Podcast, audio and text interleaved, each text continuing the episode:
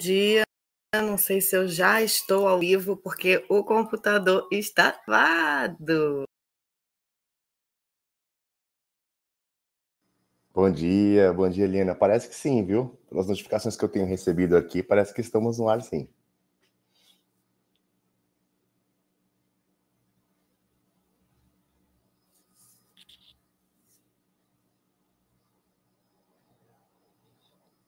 Agora eu não estou te ouvindo mais. Vê assim você está no mudo, Eliana. Maravilhoso. Ah, agora sim, voltou. Agora voltou. já voltei. Agora foi.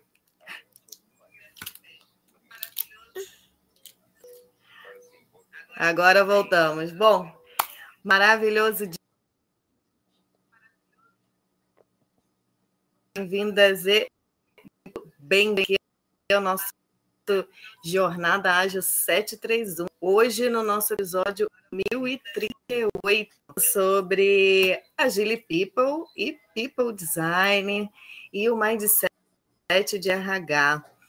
Siga a gente na nossa rede social www.universoagilhub.com barra link e barra link barra o que você desejar, YouTube, Instagram, Spotify, estamos aí em todos os canais.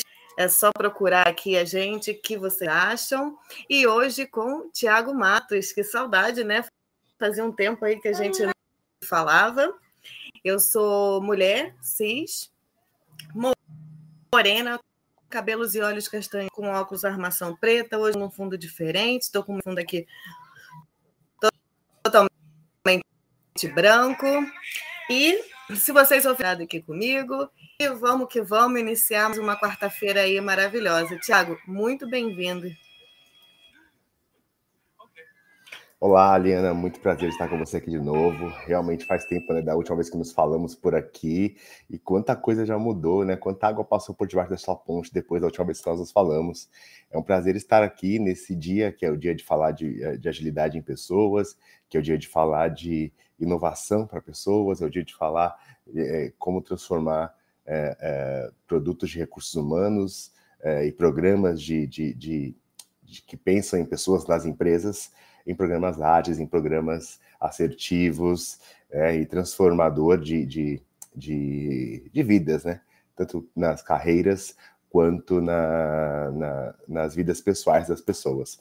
Bom, meu nome é Thiago Matos, eu, eu tenho 41 anos de idade, sou um homem negro, careca, de barba barba baixa, pouca barba, e eu estou aqui hoje na, na, num escritório diferente aqui com um fundo numa parede amarela, cheio de plantas, flores ali, uma decoração, e já com alguns presentes de Natal ali, que Papai Noel passou mais cedo aqui, já deixou ali as encomendas de Natal para os meus filhos. É, estou vestindo uma camiseta preta, é, estou pronto para a gente bater esse papo aqui e falar sobre o conceito de design aplicado a recursos humanos.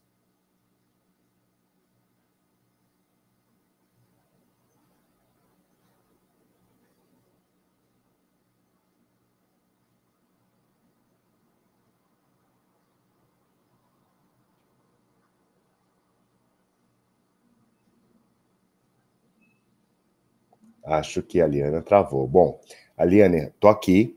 Enquanto você estiver aí se organizado, você volta e vou bater um papo com as pessoas por aqui por enquanto, tá? Bom, gente, é um prazer estar aqui com vocês.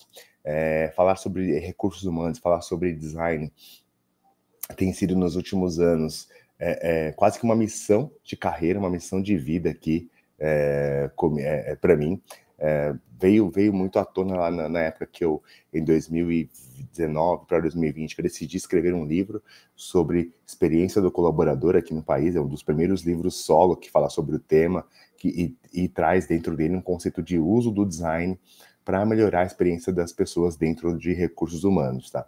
Então, é, desde então, eu tenho aplicado nas empresas que eu, que eu trabalho, tenho aplicado nas empresas que eu passo conceitos de design é, muito bebendo da fonte aí de design voltado para para qualquer tipo de coisa, né? Então, quando eu estou falando de design aqui, estou falando de um conceito mais amplo, né? Obviamente que na execução ali, né, no, no, no trabalho, acaba utilizando conceitos de design muito mais aplicado a processos, como design thinking, próprio design de processos, design de, de serviço, de produto, mas também design, de, design gráfico e outros tipos de design, como a gente pensa por exemplo, em design de estruturas, né, de, de, de infra, de estruturas físicas, de espaço físico, como o próprio design universal ali, pensando nos espaços, na quanto eles são diversos, o quanto eles são autônomos e acessíveis para todas as pessoas. Então, o conceito de design vai muito além do conceito que a gente, que a gente já ouviu falar, que é o mais comum, né? que é o design gráfico, que é o design de interiores, pensando em, em, em estruturas de, é, de, espaços físicos, e, mas é, é, o ponto é que o design pode ser aplicado em qualquer contexto. E as áreas de recursos humanos estão descobrindo aqui, nos últimos anos, que ele é possível também se aplicar design dentro de RH.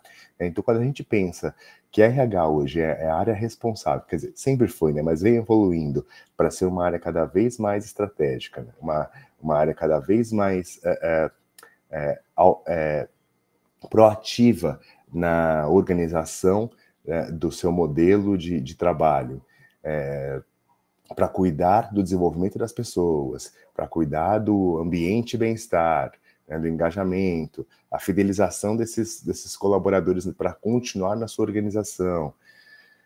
É, é, quase que inviável pensar nisso hoje sem pensar sem pensar na construção com o conceito de design, porque o design ele acaba colocando o colaborador no centro ele, ele induz as pessoas que vão construir lá os programas de educação, que vão construir os programas de onboarding, os processos de atração e seleção, os programas de metas, desempenho, é, seja qual for o projeto dentro de RH que você for trabalhar, meu colega de RH que está nos ouvindo aqui, é, você vai, usando o design, ser induzido para inicialmente entender quem é a sua persona, colocar ele no centro para começar a trabalhar.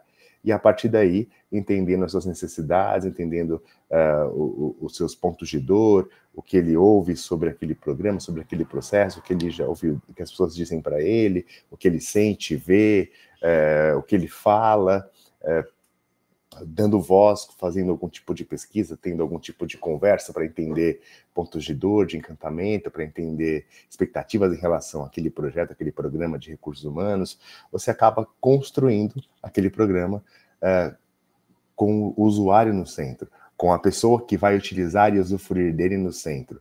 E isso tudo passa por conceito de design. Então, fui, Eliana, fui falando um pouquinho aqui, numa breve introdução, né, enquanto você tinha, tinha alguma, alguma questão aí, e aí agora eu vi que você retornou, então podemos continuar daqui esse papo.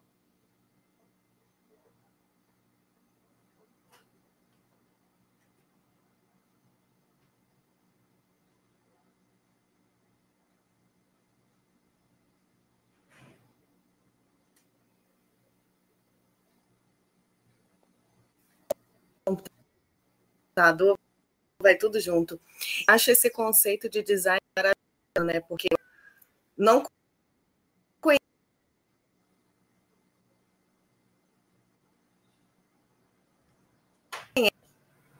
é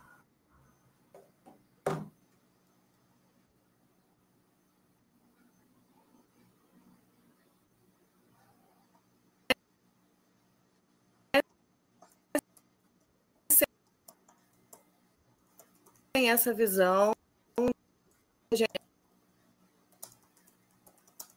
do design, ele é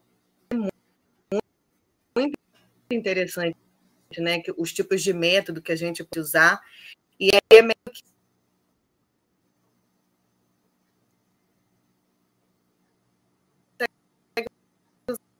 usar isso mesmo para dentro do, do RH. Eu acho que eu devo estar dando porque está falando que a conexão está se perdendo, mas estou ajeitando aqui. É, então, eu até comentei com você nos bastidores, né? Porque se, eu trouxe exatamente esse conceito de design também para dentro de TI, mas dentro de TI de estrutura de TI, porque o pessoal também acredita que a gente não consegue usar agilidade dentro de infraestrutura. E é bem legal quando a gente traz esse olhar a lugares onde as pessoas não acreditam que possa funcionar, né? E o RH é um deles. Perfeito. Como é que eu vou. A gente trata muito disso aqui na quarta-feira, né? Como é que a gente usa isso ali dentro? Perfeito, excelentes reflexões você trouxe, Eliana, porque ah, são áreas, né, recursos humanos, como a área de infraestrutura de TI, são áreas muito ligadas em processos, né, são áreas muito processuais e metódicas, está tudo bem ser assim, porque é necessário ser assim, né, criar tempos e movimentos, estabelecer políticas, estabelecer as regras de como as coisas vão funcionar. Então tá tudo certo ser assim, não há, um, não há um problema em ser assim. O único ponto é que desde sempre, né, desde falando de recursos humanos lá atrás, quando se quando se escreveu as primeiras é, é, literaturas sobre RH, é, sempre foram literaturas muito focadas em processos, atividades, tarefas, políticas, e tudo isso sempre foi direcionado pela organização. E também está tudo certo, porque tem que ter os pontos que a organização direciona. Quando a gente fala de colocar o colaborador no centro para a criação dos programas de RH, é, não quer dizer que eu vou entregar para ele tudo que ele queira, não é necessariamente isso, mas é minimamente entender as necessidades da pessoa que vai usufruir daquele, daquele processo, que vai passar por, aquela, por aquele processo, que vai é, fazer determinada atividade que está sendo determinada ali naquela construção, para que ela minimamente faça com é, fluidez, faça de maneira prazerosa, é, faça com menos obstáculos, com menos, é, é com menos é, fricções né, no meio do caminho, menos percalços. E, e, mais ágil, né, podemos dizer assim, para que ela consiga entregar a, a, o trabalho, a tarefa de uma maneira organizada, harmoniosa, prazerosa, fluida e, e tudo mais. Então, é, isso não era e, e, e, aí nesse ponto isso não era visto no passado. No passado a gente olhava para SLA, tá, beleza? Vamos desenhar esse processo aqui, as etapas desse programa, como é que ela vai funcionar? Começa aqui, vai por aquele ponto, passa por aquele aprovador, passa por aquela etapa e conclui, olhando para tempo, tá? Quanto tempo vai ser, qual o tempo mais rápido possível para ser executado, né? Que é o tal do SLA, olhando para a tecnologia, o quanto eu consigo automatizar aqui mais rápido as coisas para que elas, para que eu tire a execução manual e minimize erros, né? E, e outros indicadores quaisquer que não tinham nada a ver com as pessoas. E hoje o que acontece é as empresas que estão tendo melhores é, desempenhos é, em seus negócios, melhores desempenhos com engajamento e melhores desempenhos de experiência do cliente, é, são as empresas que têm tido esse olhar para melhoria também da experiência do colaborador. Isso não sou eu que estou dizendo, não. Tem matérias na Forbes falando sobre isso. Tem uma, um estudo de 2018, que não é muito recente, mas é super válido ainda, que é da Gallup, também trazendo alguns indicadores e comparando experiência do colaborador com experiência do cliente, empresas que aplicavam melhorias, né, ou projetos de experiência do colaborador, é o quanto que elas eram, tinham uh, o impacto na nota de NPS da experiência do cliente comparadas às empresas que não tinham práticas de experiência do colaborador. Então, o mercado já vem olhando essas grandes consultorias de RH globais já, e de, de estratégia, já vem olhando para esse cenário e fazendo alguns estudos e comparações para poder mostrar para o mercado que, olha, faz todo sentido você construir uma estratégia de, de pessoas aqui para poder entregar melhor é, é, uma estratégia de negócios. Isso não é novidade para ninguém. Mas o ponto é que nesse momento, quando a gente olha para as empresas nesse momento da, é, é, migrando aí para uma indústria 4.0, né, a gente percebe que os produtos e serviços, a diferenciação nos produtos e serviços é, é quase que mínima. Hoje você compra um serviço ou um produto de uma empresa é, ele é praticamente igual ao do concorrente. Né? Então você pode comparar, por exemplo, um produto físico ou um serviço de uma operadora de telefone, você vai perceber que os serviços que ela vai prestar, a, a tecnologia que ela vai te fornecer, é tudo muito parelho. Então, como é que a gente se diferencia? Como é que as organizações podem se diferenciar? Pelo serviço prestado, pelo atendimento ao cliente, pelo, pela agilidade ali e, e, acolhimento das pessoas em relação aos seus clientes. E isso só se tem, isso é feito por gente, então passa pela mão de pessoas essa execução. E aí, onde, onde é possível fazer a diferença? É começar a olhar para dentro com, com a mesma importância que eu olho para fora. Se eu crio uma estratégia de experiência do cliente, colocando ele no centro, mapeando sua jornada, entendendo suas dores, seus encantamentos, expectativas em relação ao meu serviço, por que não fazer isso para dentro de casa também?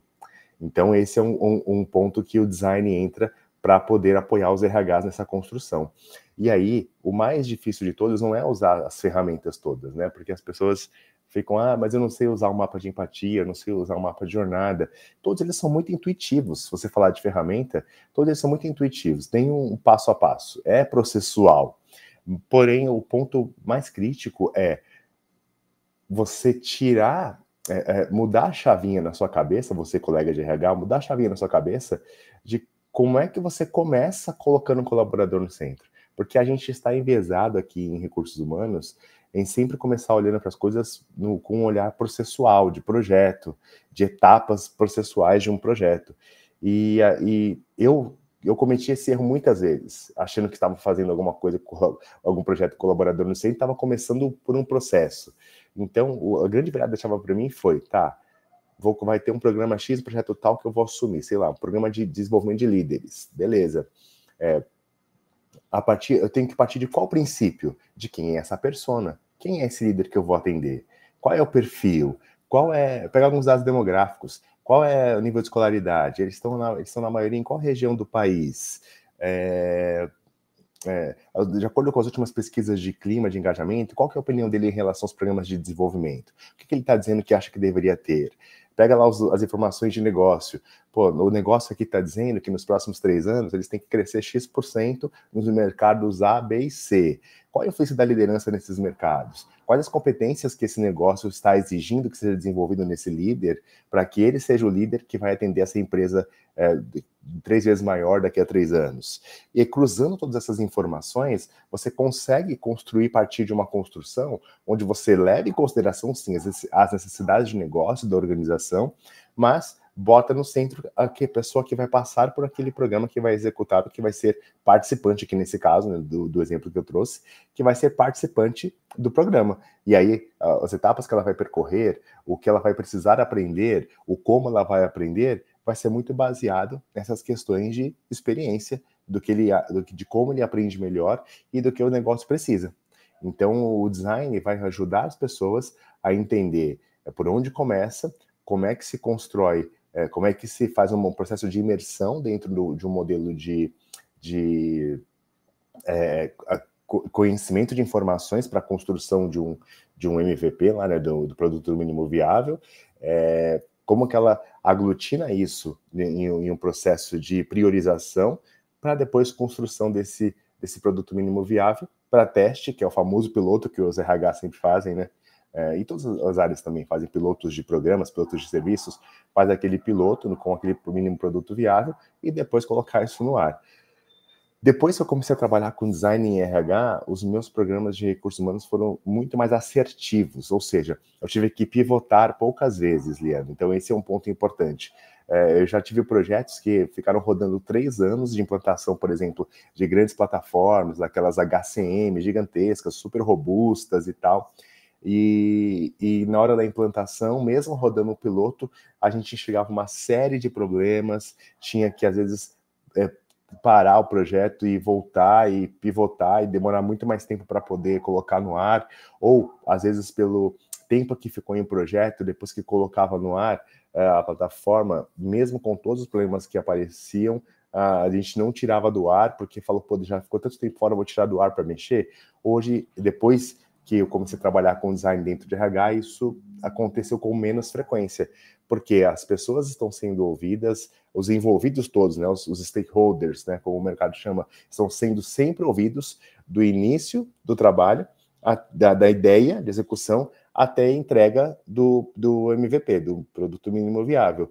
Então, quando chega ali para a execução, é, é, são pequenos erros que a gente pega. E esses pequenos erros são muito mais fáceis de serem é, é, minimizados, de serem corrigidos, ou até já tinham até sido mapeados, e na linha de, de entender riscos e ganhos, a gente coloca no ar mesmo assim, sabe?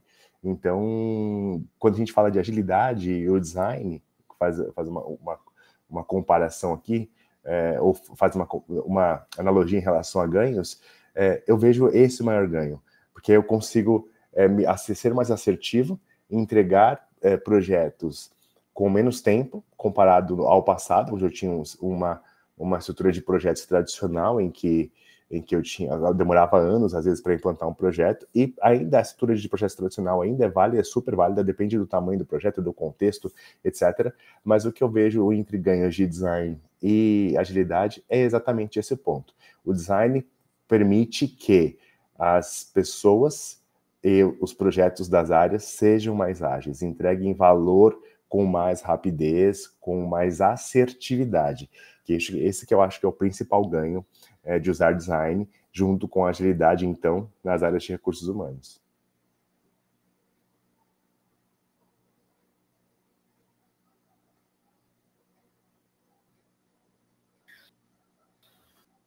O legal do design, do que você falou, né, sobre essa utilidade. A gente não tem ali, você não tem passo a passo exato. Pode, em cada momento, eu acho, encaixar determinados conhecimentos, determinados pontos, até para você ir poder testando também, né? Então, eu acho que, que são conceitos, aí, na verdade, do da criação ali, de como que a gente consegue ir modelando. Né? Como o design thinking, por exemplo, né? ele, é, ele é uma abordagem que ele tem um passo a passo, mas você pode usar um, três, usar os cinco, traz essa, essa leveza e essa versatilidade ali, eu acho que para você começar a modelar. E muito bacana sobre essa questão do, do de trazer o, o, o colaborador para o centro, eu acho que hoje a gente tem essa chave, né, que são aquele óbvio, né, que precisa sempre ser dito, que empresas são feitas de pessoas e a gente precisa trazer as pessoas cada vez mais para tanto que o RH meio que deixou de ser só aquele recursos ali, só um departamento. E hoje já, você já vê bastante empresa que se preocupa principalmente com a saúde do, do, do colaborador, com essa jornada jornada, com essa motivação, trazer esse bem-estar ali para dentro do, do, da empresa. E o RH ele precisa muito estar conectado com todas as áreas, né, para poder ali conseguir administrar essas pessoas, né, de a, a, a as necessidades delas ali dentro da, da empresa. Infelizmente, a gente vê muita empresa que não que está ali ainda. Não, tem um monte aqui para trabalhar se não quiser, mas a gente já tem já essa aí bastante acontecendo, né? E, e quais, quais os métodos ali de. Já falou um pouco também. É, é, ah, eu quero iniciar isso aqui agora na minha empresa. De repente, assim, por, por onde que eu começo? Como é que eu começo a desenhar isso para começar aplicar, né? Algumas coisas até você falou, tipo, só de fazer uma assim, mas até ferramenta, assim, que, ah, por onde que eu começo, como é que eu começo a, a entender isso daí.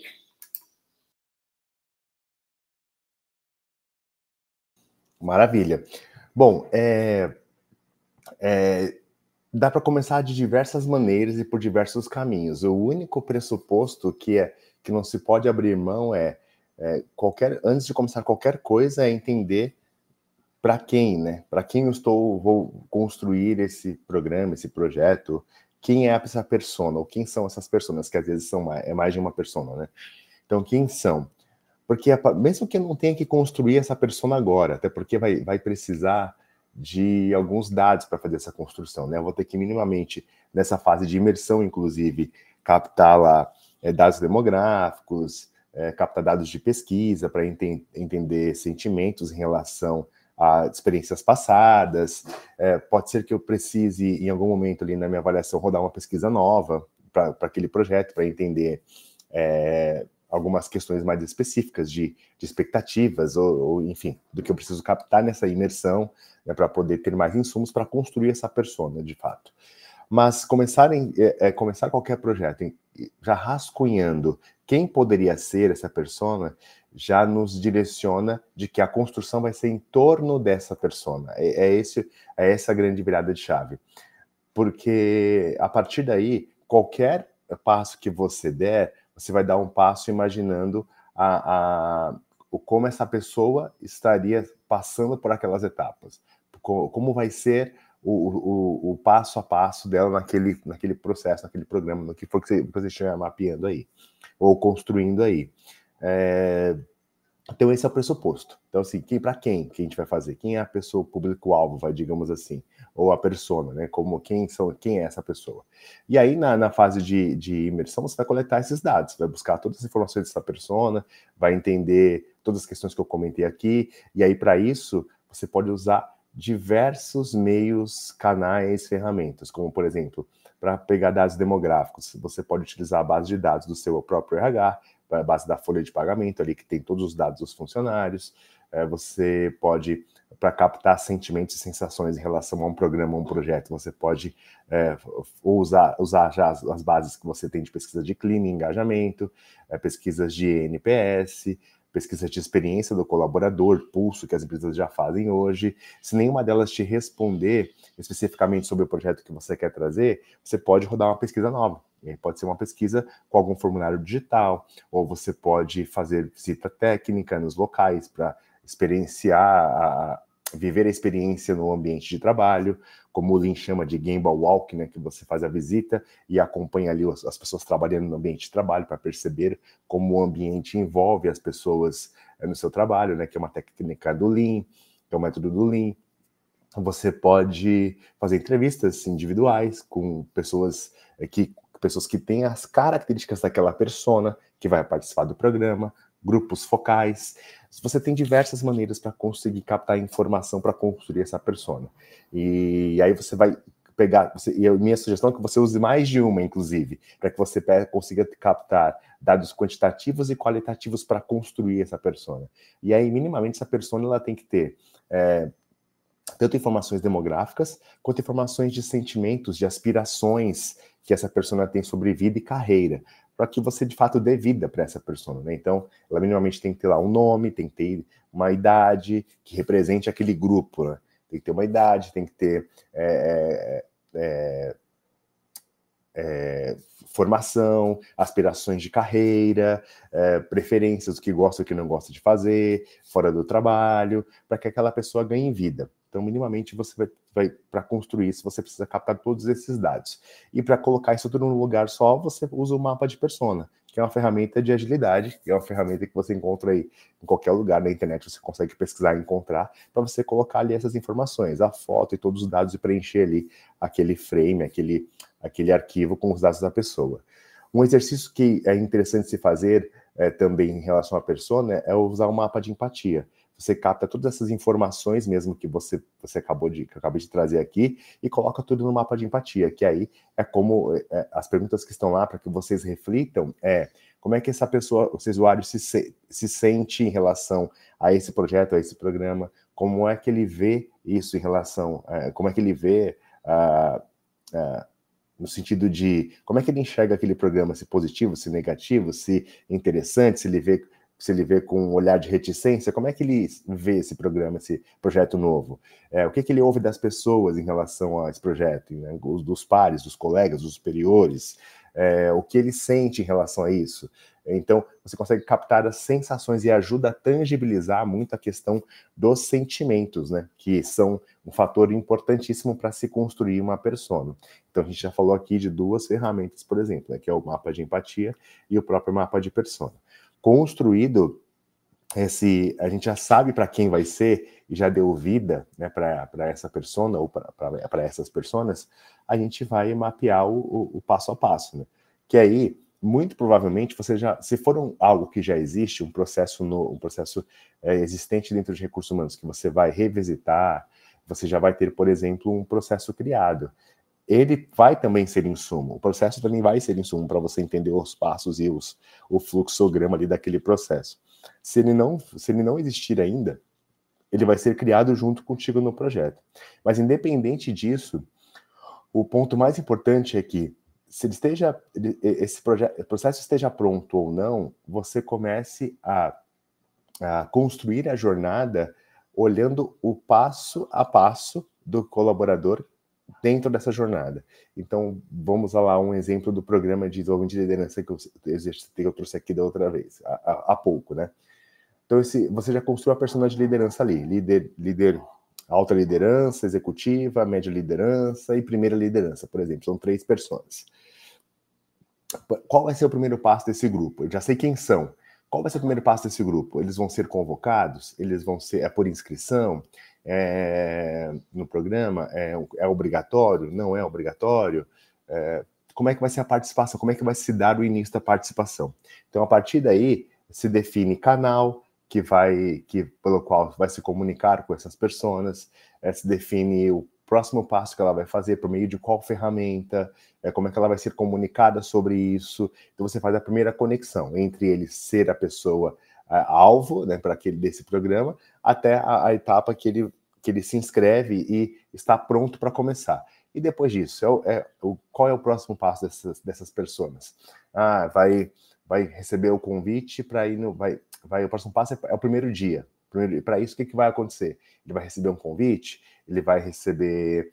Esse convite vai ser por e-mail, vai ser por WhatsApp, vai ser por uma ferramenta de, de comunidades da organização. Como é que isso vai se dar? Né? Qual vai ser o, como, vai ser essa comunicação? Qual vai ser o storytelling de comunicação? Qual vai ser a, a fala para essa persona? Como, como, é que ele vai receber as orientações? De onde ele tem que ir? Como tem que ir? Se for presencial, se ele tiver que se deslocar? Então esse é o próximo passo e o como ele dá o próximo passo eu faço isso para todas as etapas do, do, da participação desse, desses líderes, dessas pessoas líderes dentro desse programa, até ao final da participação no programa, com as avaliações que, que precisam ser feitas. Depois disso, a gente vai alimentando embaixo, né, dessa grande linha, vai alimentando embaixo ali da jornada, os, os, os outros itens envolvidos, o que está no backstage, digamos assim. Então, por exemplo, quais os processos envolvidos com a etapa de inscrição, qual por qual canal, né? Como comentei aqui, qual canal, quais canais vão ser utilizados para, para essa inscrição? É, qual é a área responsável por esses processos, por essa comunicação de inscrição? É, tem uma pessoa, um ponto focal? Quem é? Dá nome para essa pessoa, ponto focal, para essa, que vai cuidar dessa parte do projeto. E aí eu vou alimentando embaixo da jornada cada caixinha ali com seus respectivos responsáveis. Né? E aí, se eu já tiver é, informações de experiência desse, desse programa ou dessas etapas já pode alimentar ali com os sentimentos e sensações das pessoas dessas etapas. Né? Então, eu já posso colocar ali uh, se a etapa de inscrição já está positiva, não está, em relação à experiência, na avaliação das pessoas, uh, e as demais etapas, porque eu já tenho essa informação e consigo alimentar. Se eu não tiver, eu fico ali com o frame pronto e aí, quando eu rodar o meu primeiro piloto, quando eu rodar o, meu primeiro MVP, aplico ali uma pesquisa para entender sentimentos, sensações e a experiência de cada uma dessas etapas dentro do programa desse programa de liderança, por exemplo. Então, é, para isso, eu uso simplesmente uma, uma, um mapa de jornada de usuário de, de UX, de, de, de que é, você também acha muito facilmente na internet para poder alimentar todas as grandes etapas. Então, esses três grandes frames aqui são os três grandes frames que vão te ajudar falando mapa de empatia, mapa de persona, mapa de jornada, a construir um programa do, do zero ao é, um programa do zero a sua primeira entrega com o colaborador no centro, usando design, usando conceitos de design, de fazer imersão, de fazer de, de construção de, de um protótipo e teste desse protótipo para o MVP, e minimamente garantindo que o colaborador está no centro, usando aí também alguns conceitos e, e, e métodos ágeis para poder fazer essa entrega. Então é um pouco desse caminho que eu segui, Liana, e é o que eu recomendo para as pessoas quando elas estão começando, né? Pode até parecer no meu discurso aqui que seja complexo, mas na verdade não é. É meio que aprendendo, aprender fazendo, sabe? É, pegar um programa pequeno, se for o caso, é, é aliás, é o que eu recomendo, construir aquele programa pequeno, é, usando as ferramentas, vai na tentativa e erro, pera aqui, mas não é assim direito que constrói um mapa de persona, um mapa de jornada, deixa eu ver onde eu posso estar pecando aqui, o que, que eu tenho aqui de alguma questão. Então, é, é, é tentativa e erro que você vai conseguir se aprimorar no conceito do design, da, da, da, construção com essas ferramentas e vai se sentir cada vez mais é, preparado para fazer e confiante para fazer essas entregas com esses frames todos, tá?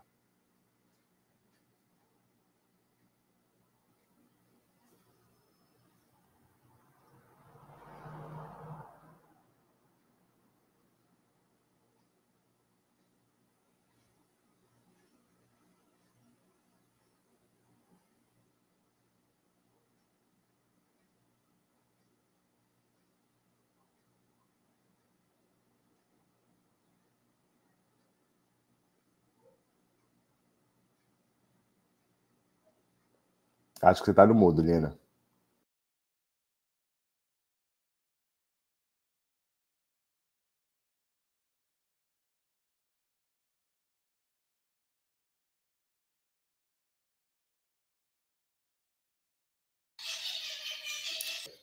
Acho Agora sim, foi.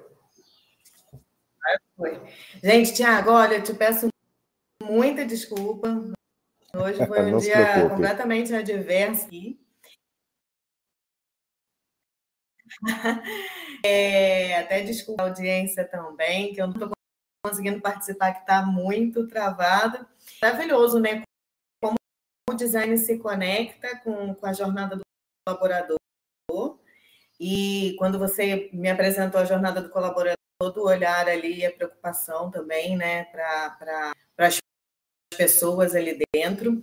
E era isso que eu ia perguntar quando você falou, né? É, às vezes eu gosto muito de perguntar sobre essas questões da pesquisa do clima, como é que a pesquisa de clima se funciona, como é que a gente consegue ter a resposta do projeto, ele está ali funcionando, se está dando certo, então que tipo de métrica ali também a gente pode tá ali para ir testando, porque é, é, o bacana da fase de design é isso, isso, né? Você faz o design inicial, testa, e depois você vai de novo e testa de novo. Quer dizer, você vai prototipando ali, chegar no, no, no ideal. E essa questão da, da, das personas é super importante e é uma fase muito legal de se fazer, pelo menos eu quando eu fiz, eu amei, porque é muito bacana quando você começa a. que você já tem ali até umas personas que você pode ir pegando, poder fazer todo esse mapeamento, já é bem legal. E quando você vai criando ali num projeto inicial, de um, de um ideal ali, é mais legal ainda. Mas eu gosto bastante, né? porque você começa realmente a ver as são o tipo de coisa, ela, tipo de coisa que ela gosta, o tipo de coisa que ela quer, qual a forma de comunicação é melhor, que nem você falou, né? Qual canal de comunicação eu vou usar? Você mapeia ali.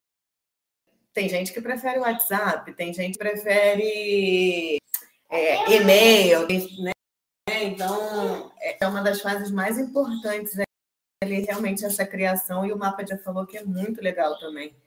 E fácil de usar fácil de usar, que eu digo assim, fácil de tem acesso ali e consegue, né? Que é a Mara. É isso mesmo, é isso mesmo. É, quando a gente pensa, né, em, em, principalmente, principalmente os meus colegas de RH, que eu falo bastante, né, quando a gente fala sobre conceito de design para RH, há sempre, parece sempre uma dúvida no ar, né, se isso é, se o negócio é factível de ser feito e, e como é que se faz isso, né, são dois pontos.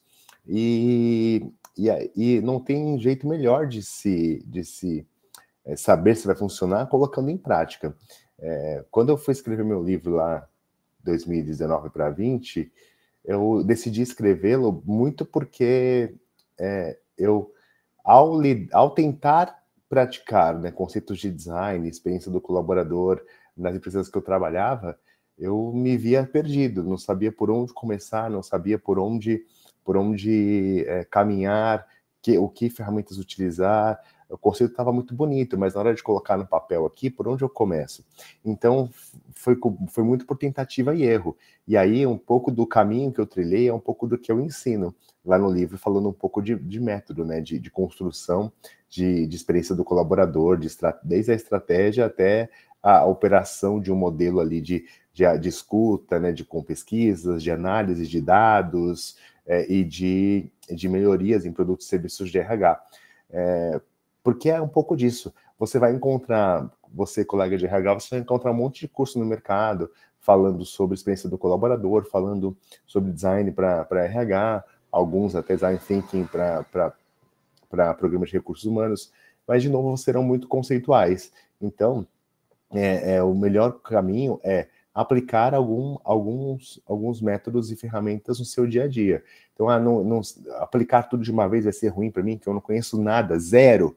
Então, escolhe uma, Então, vou, deixa eu aplicar um mapa de empatia aqui no meu programa. vou construir um programa X, tenho, tenho, todas as premissas aqui, mas deixa eu pegar um mapa de empatia. O que, que eu preciso ter para construir um mapa de empatia? De dados dos colaboradores. Então, mapa de empatia, principalmente dados de, de sentimento. Então, vai ter que minimamente fazer uma escuta. Você pode escolher todos os meios que eu dei de exemplo aqui no início, né? Pesquisa, visita técnica, entrevista, o que for para você captar aquelas perguntas que ali estão. Você pode até usar o próprio mapa de empatia como norte para fazer as perguntas ali e meio que já ir preenchendo naquele, naquele mapa de empatia. E aí usou aquilo uma vez, duas vezes, viu que está confortável para usar, entender o, o, conceito e como ele se encaixa, aí inclui um outro, inclui um outro frame. Agora vamos construir uma persona mesmo, usando os dados do mapa de empatia, mais dados demográficos, e aí vai, vai encaixando essas ferramentas na sua rotina de trabalho. Para isso você não precisa pedir para ninguém, você não precisa pedir é, é, para gestor autorização, porque é, é método de trabalho, né? Você entregando o projeto lá no final da conta, imagino que você não vai ter grandes problemas de como você executou. Então, ou se você colocou um, um, um, uma ferramenta a mais ali no contexto da sua construção. E aí, como, como um quebra-cabeça mesmo, quando você perceber, no decorrer de algum tempo, você vai estar lá, sempre construir, partindo do princípio de construir sua persona, mapa de empatia, é, mapa de jornada, para a construção da, dos seus programas e projetos. E aí você nesse momento você vai, mesmo que talvez não com toda clareza, mas vai saber que você está passando por um processo de design, porque para a construção dessa persona, para a construção do, do, do, do, escopo do programa e tudo mais, você vai ter que fazer uma etapa de imersão, coletar dados, informações, analisar as informações, entender os contextos. Para você minimamente escrever essas etapas ali da, do programa, do projeto, você vai precisar é, fazer aquele processo de, de divergir, né, de de afunilar, de, de, de, é, de, faz, de definir, é, separar as informações ali, delimitar o escopo de trabalho, é para você, de novo, construir ali numa conversão um, uma ideia de valor é, mínima para esse produto, um rascunho desse produto ali, é, ou protótipo, como as pessoas costumam dizer também, e aí aquele, aquele mínimo vai ser levado para teste, que pode ser num grupo piloto, ou pode ser antes ainda, uma etapa menor, com algumas pessoas só, que você desce dessa persona que você mapeou, é, para entender se aquilo, tá, se aquilo está fazendo sentido antes de ir para um piloto, e aí você coloca no ar. Então você está passando por, pelas etapas grandes de design, né, que, que, é olhar esse contexto, é, é, é trazer esse, o olhar para esse contexto de fazer as coisas de uma maneira fluida, de uma maneira onde você consiga captar todos os escopos, todas as informações, para fazer uma entrega de valor com a pessoa no centro. É isso.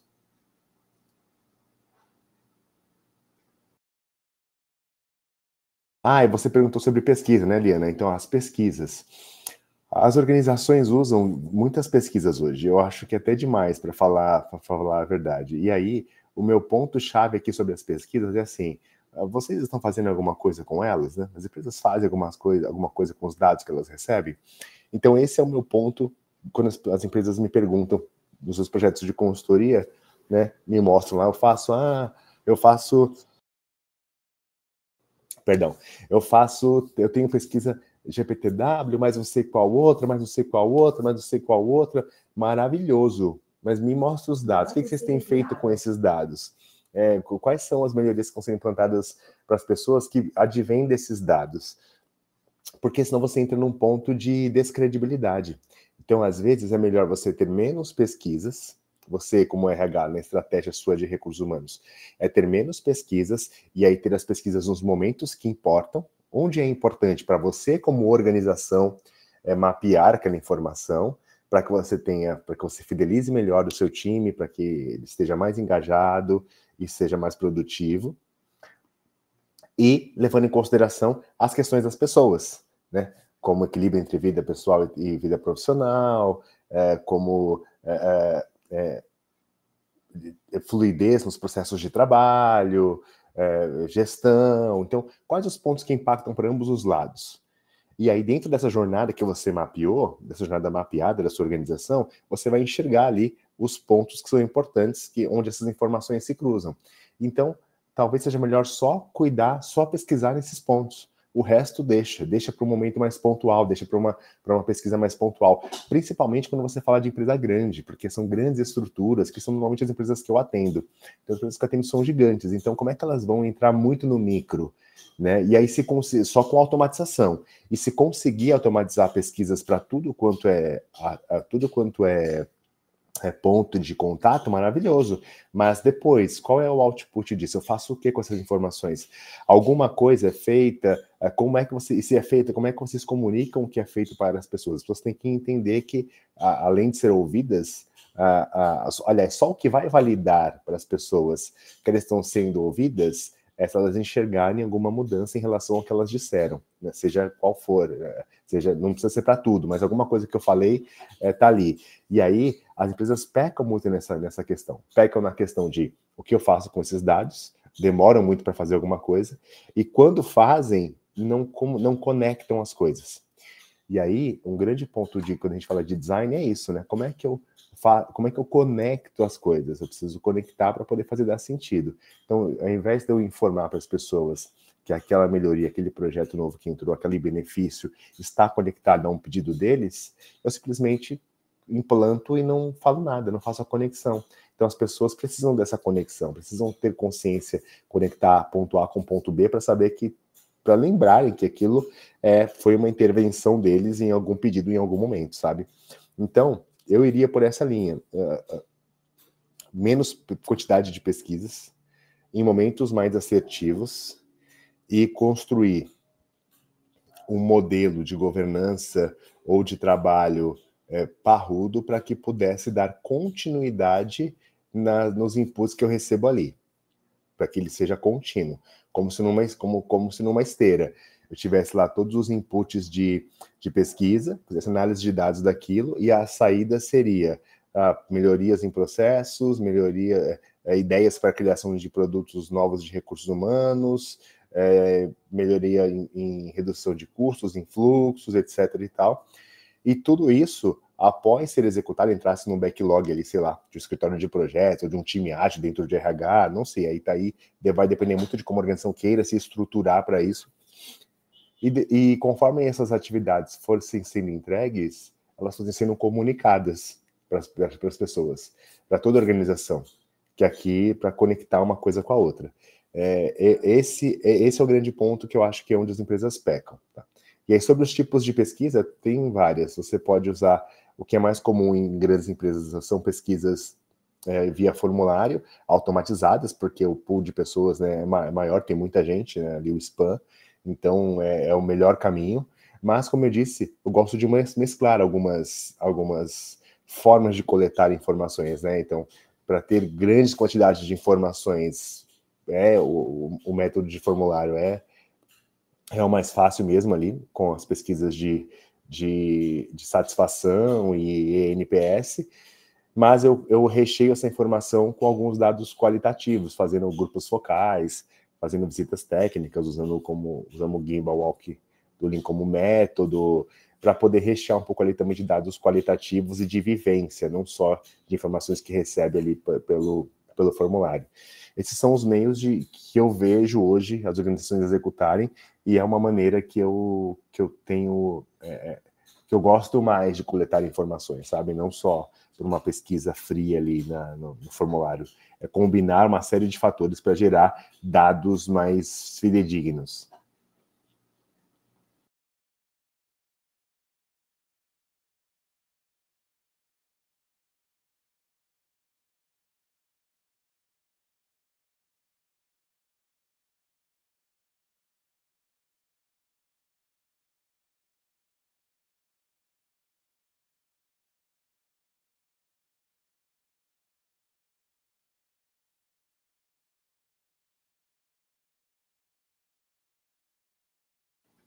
É, eu acho que a Liana caiu de novo. Bom, gente, então vamos seguir aqui.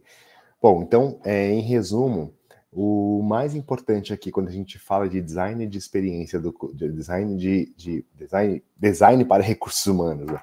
é, é, o mais importante é alinhar o pensamento, né? O que eu falo, o que eu brinco e falo, mas eu falo com alguma frequência com as pessoas, né? É ter o pensamento de designer. Então é esse o ponto. O pensamento de designer é esse o ponto porque a partir do pensamento de designer você consegue estabelecer as conexões que são necessárias, fazer as observações que são necessárias, né, é, para conectar as coisas e partindo sempre do pressuposto de quem é esse usuário, quem é essa pessoa que vai utilizar, é, por onde ela vai passar, qual o caminho que ela vai trilhar. Então, em resumo, eu quero aplicar design de recursos, design dentro de recursos humanos e eu tenho que partir pelo princípio de pessoas no centro e ter o pensamento de designer.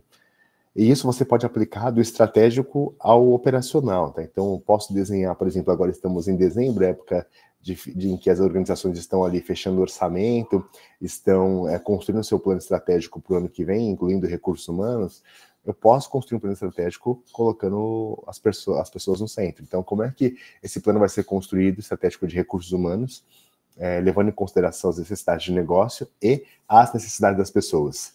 Dá para colocar tudo isso num grande contexto e aí construir essa estratégia olhando para aquelas grandes pessoas de uma organização. Então, como é que eu conduzo isso? Se conduz do, da maneira que a gente é, é, foi falando aqui ao longo dessa, dessa, dessa uma hora que estamos juntos, ali, usando as, as ferramentas que, que falamos aqui, com o mapa de empatia, persona, começando a partir do princípio de quem são essas pessoas que vão, que está, estão nessa organização, é, consumindo todos os dados que a gente comentou, para que você construa todo o plano estratégico, e aí desdobre ele em planos táticos e operacionais. É, tem muita organização já fazendo isso, inclusive. Não são, não são tantas quanto a gente gostaria, mas já tem muita organização começando a olhar para esse vertente, porque você já garante que, desde o plano estratégico, tudo que foi pensado foi pensado com o colaborador no centro. E aí, na, no cascateamento disso, é, você consegue minimamente garantir um direcionamento centrado em pessoas. Então, é, é mega importante.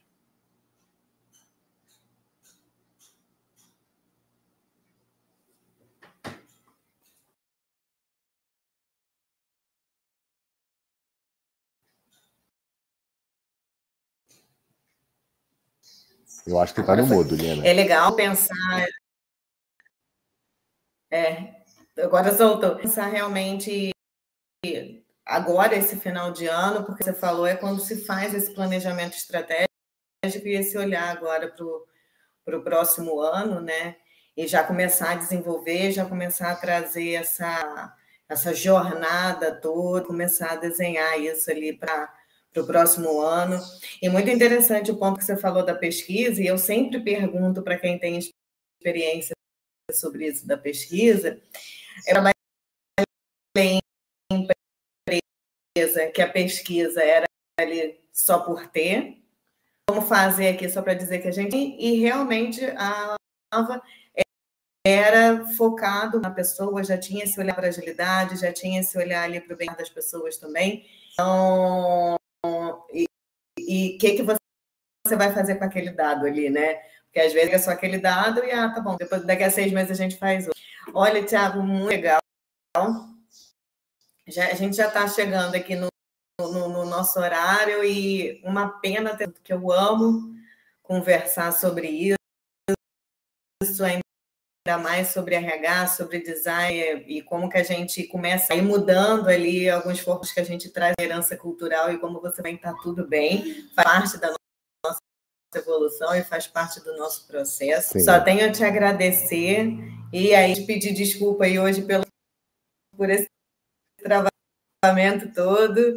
E, nossa, muito, toda vez que eu falo com você, eu aprendo muito da jornada do colaborador, essa parte de design, muito bacana. Deixa seu canal aí para o pessoal te seguir. E fechando por aqui, porque está tão cuzão, mas pode dar sua palavra final, fica à vontade, deixa seus canais para o pessoal conhecer mais ainda o trabalho, né? Que tem o livro, tem tudo. Maravilhoso. Fica à vontade. Maravilha, foi um prazer também estar aqui com você. Não se preocupe, percalços acontecem e é isso. E, e, foi justamente falando, falando de design que isso aconteceu, né? É como se a gente estivesse aqui testando e voltando, pivotando e tá tudo certo. É assim que acontece mesmo na vida real, tá tudo bem. Bom, é, quero agradecer demais, foi um prazer estar aqui. Eu sou fã do Universo Ágil, eu estou aqui com vocês há mais de um ano, quase fazendo dois aqui no, no, Universo Ágil, porque eu acredito no propósito do Universo Ágil de levar agilidade para o mundo, e agilidade não é só para TI, agilidade é para a vida. então, em todos os âmbitos da vida. Então, a nossa missão aqui é disseminar a agilidade para todos os âmbitos da vida das pessoas. É, e tem mais conteúdo sobre esses temas em que eu falo de design para RH, de experiência do colaborador e, e, futuro do trabalho, design thinking, muito mais lá na minha página do LinkedIn. Vocês, podem, vocês conseguem me encontrar lá, conseguem me encontrar com o Thiago Matos, Thiago com H e Matos com T só. Lá na minha página eu tenho, eu posto semanalmente a, a, ações do meu trabalho, eu posto uh, alguns artigos, alguns comentários sobre artigos e estudos que, que, que as grandes consultorias fazem, trazendo ali o meu ponto de vista em relação a recursos humanos, experiência do colaborador, agilidade, design. É, e também lá na minha página no Instagram, que é ti, com THI, matos, com T só, underline. Lá também eu posto informações com alguma frequência sobre os mesmos temas. Então a gente tem dois canais para nos encontrarmos, para batermos papo. Se conectem comigo lá, então, no LinkedIn, Thiago Matos, Thiago com H e Matos com T só, e no Instagram, ti.matos, underline. A gente pode bater papo e falar muito mais sobre esses assuntos todos que eu gosto bastante.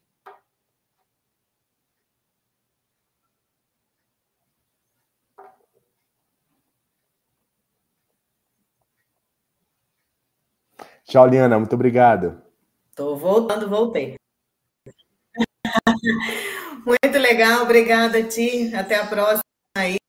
A gente vai se falando e boa quartou, né? Um abraço, pessoal. Quartou, vamos nessa. Valeu.